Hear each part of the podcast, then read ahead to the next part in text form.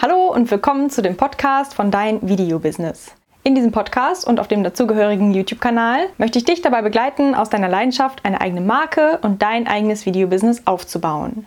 Wenn du also auch deine Passion, das, was du liebst zu tun, zu deinem Beruf machen möchtest, dann vergiss nicht, diesem Podcast zu folgen und den YouTube-Kanal Dein Video-Business zu abonnieren und wir packen das gemeinsam an. In der heutigen Folge klären wir, wie du deinem YouTube-Kanal eine benutzerdefinierte URL bescheren kannst und was das denn überhaupt bringt. Ich empfehle dir aber auch das passende YouTube-Video dazu zu schauen, was ich dir in den Show Notes verlinkt habe, weil da zeige ich auch, wie man das macht. Das ist dann vielleicht ein bisschen verständlicher, als wenn man das nur hört. Was ist denn überhaupt diese benutzerdefinierte Kanal-URL? Das ist das, was in deinem Internetbrowser in der Suchleiste, also in dieser Eingabeleiste angezeigt wird oder was du eingeben kannst, um auf deinen Kanal zu kommen. In der Regel ist das ein ziemlich langer kryptischer Code, also youtube.com slash und dann eine wilde Buchstaben- und Zahlenkombination, die ich mir als normalsterblicher Mensch auf jeden Fall nicht merken kann.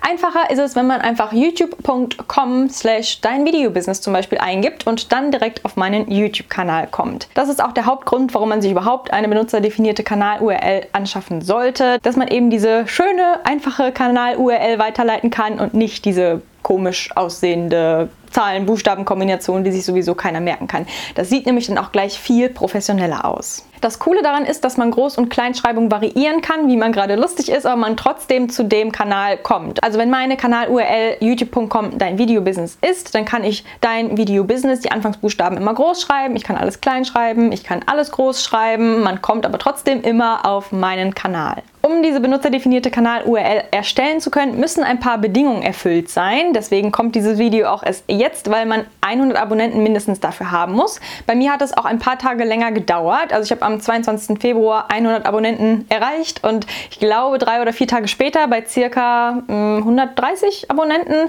konnte ich dann auf dieses Feld klicken, wo ich meine benutzerdefinierte Kanal-URL erstellen konnte. Der Kanal muss außerdem mindestens 30 Tage lang bestehen. Also selbst wenn man in den ersten 10 Tagen schon 100 oder 1000 Abonnenten erhält, kann man trotzdem erst diese benutzerdefinierte Kanal-URL erstellen, wenn der Kanal mindestens 30 Tage alt ist. Außerdem muss ein Profilbild und ein Profilbanner vorhanden sein, was ich aber hoffe, dass du schon hast, bevor du überhaupt das erste Video hochgeladen hast. Hier noch ein kleiner Hinweis dazu. YouTube behält sich das Recht vor, diese benutzerdefinierten Kanal-URLs entweder wieder zu löschen oder zu entfernen, wenn die zum Beispiel mit einem Google-Konto verknüpft waren, das wieder gelöscht wurde. Aber ich denke, dann braucht man die URL ja sowieso nicht mehr, deswegen ist das auch in Ordnung. Ansonsten ist auch noch deine alte Kanal-URL aktiv. Also falls du die irgendwo in eine Website eingebunden hast oder mal irgendwo gepostet hast oder so, wo du nicht mehr weißt, wo das war oder wo du das nicht mehr ändern kannst oder so, dann hab da keine Sorge, dann kann man da trotzdem noch draufklicken und man kommt auch immer noch auf deinen Kanal. Und ich glaube, das ist jetzt alles, was du dazu wissen musst. Jetzt zeige ich dir, wie das geht und wie du in Sekundenschnelle zu deiner benutzerdefinierten Kanal-URL kommst. Um deine Kanal-URL zu ändern, dann geh mal auf YouTube, oben rechts auf dein Konto und dann auf YouTube Studio. Dann kannst du links in der Einstellungsleiste auf Anpassen klicken und da kannst du dann das Layout, dein Branding und die allgemeinen Informationen ändern.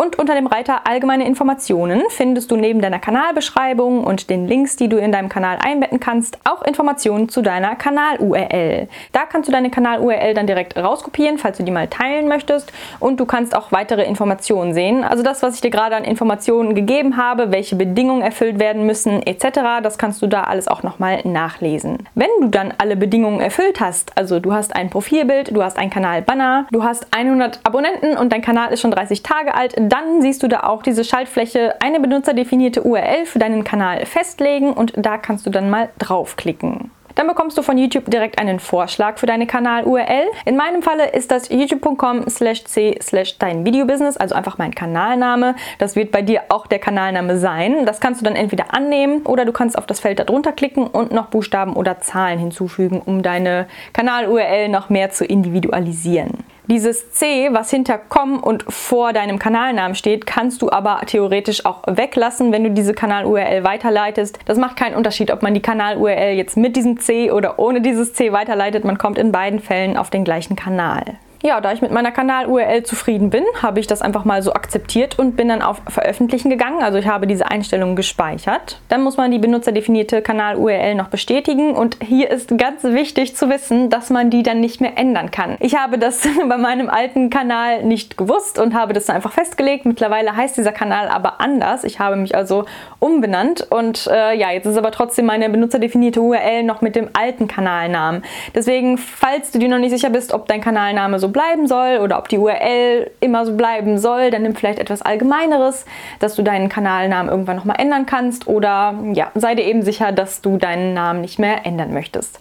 Ich bin mit meinem Kanalnamen zufrieden und ich denke, meine URL passt dazu auch ganz gut und die kann auch so bleiben. Deswegen habe ich meine Kanal-URL in diesem Schritt dann auch bestätigt. Und wenn das dann bestätigt ist, siehst du zwei Felder, einmal Kanal-URL und benutzerdefinierte Kanal-URL. Die kannst du auch beide verwenden, also beide diese URLs führen auf deinen Kanal. Also falls du den alten irgendwann mal eingebettet hast und jetzt in Zukunft immer den neuen verwendest, dann kommst du und die Leute, die auf die Links klicken, in beiden Fällen auf denselben Kanal. Da gibt es dann auch eine Schaltfläche, mit der du diese Kanal-URL kopieren kannst und dann eben weiterleiten kannst oder direkt in die Suchleiste oben bei deinem Webbrowser eingeben kannst. Und das habe ich dann auch mal getestet und tada, ich komme auf meinen Kanal. Dann hat das doch funktioniert. Und ich glaube, mehr braucht man dazu gar nicht wissen. Falls du jetzt aber trotzdem noch irgendwelche Fragen hast, dann schreib mir die sehr, sehr gerne in die Kommentare. Und falls du auch schon deine neue benutzerdefinierte Kanal-URL hast, dann schreib mir die auch gerne mal in die Kommentare. Dann schaue ich bei deinem Kanal und bei deinen Videos auch mal vorbei. Ansonsten hör jetzt gerne noch in meine letzten Folgen rein oder freu dich auf die nächste Folge am nächsten Montag um 10. Bis dahin, mach's gut.